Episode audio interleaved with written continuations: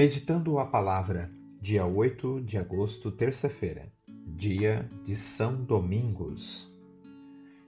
Ele nasceu em 1170, zeloso pregador do Evangelho e defensor da fé, que por sua bondade e simplicidade converteu muitos corações a Cristo. Vendo a grande necessidade de evangelização, quis ter junto de si corajosos e destemidos colaboradores fundando a Ordem dos Frades Pregadores, os Dominicanos.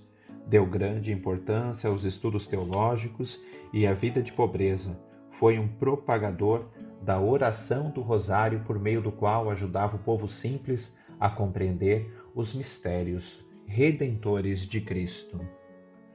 Proclamação do Evangelho de Jesus Cristo segundo Mateus.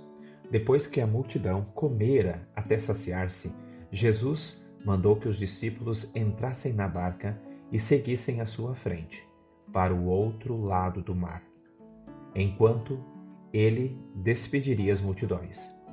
Depois de despedi-las, Jesus subiu ao monte para orar a sós.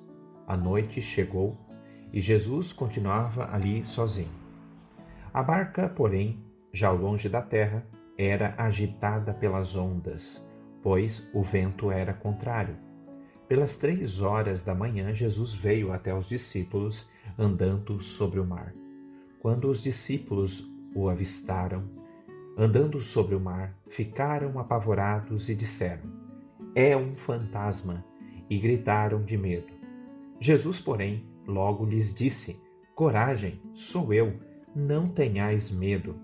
Então Pedro lhe disse: Senhor, se és tu, manda-me ir ao teu encontro caminhando sobre as águas. E Jesus respondeu: Vem. Pedro desceu da barca e começou a andar sobre a água em direção a Jesus. Mas quando sentiu o vento, ficou com medo e, começando a afundar, gritou: Senhor, salva-me.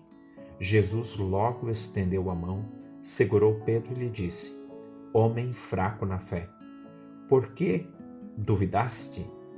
Assim que subiram na barca, o vento se acalmou, e os que estavam na barca prostraram-se diante dele, dizendo: Verdadeiramente tu és o Filho de Deus. Após a travessia, desembarcaram em Genezaré. Os habitantes daquele lugar reconheceram Jesus e espalharam a notícia por toda a região. Então levaram a eles todos os doentes e pediram que pudesse ao menos tocar a barra de sua veste. E todos os que tocaram ficaram curados. Palavra da salvação.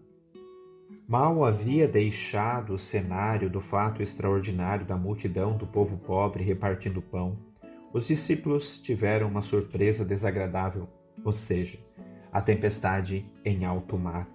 A atitude de Pedro chamou a atenção tanto para as falas dos discípulos como para as de Jesus. Pedro estaria duvidando de que Jesus teria poder para salvar os ocupantes da barca em via de afundar? Pedro teria esquecido de que Jesus era exigente em tais ocasiões com a fé vivida demonstrada pelas pessoas? Não querendo julgar Pedro, apenas ajudá-lo sobre a sua questão de fé, tudo indica que Jesus não queria dar mostra ou fazer propaganda de seu poder acalmando a tempestade. Muitas vezes, ele já havia demonstrado que essa não era a finalidade de sua vinda ao mundo, nem arrebanhar discípulos, nem aliviar ou curar os sofrimentos do povo.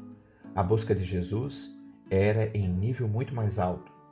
Com esses feitos extraordinários, Jesus queria dar um fundamento sólido para despertar e construir a fé do povo teria sido uma maneira de Jesus provar sua missão de Messias, que começava com feitos extraordinários antes do maior de todos, a sua morte e ressurreição. Foi muito curioso, até para os discípulos, alcançar esse objetivo, que parecia tão distante da possibilidade deles. Quando Jesus queria que o povo aprendesse a resolver por si o problema da fome, o povo concluiu que Jesus iria fazer isso providenciando o pão de cada dia. Afinal, a partilha dos bens por amor é a essência da proposta de Cristo no Evangelho. É tão importante que ele remete esse texto aos quatro evangelhos. Nada te perturbe, nada te amedronte, tudo passa, só Deus não muda, a paciência tu alcança. A quem tem Deus não dá falta, só Deus basta. Em nome do Pai, do Filho e do Espírito Santo. Amém.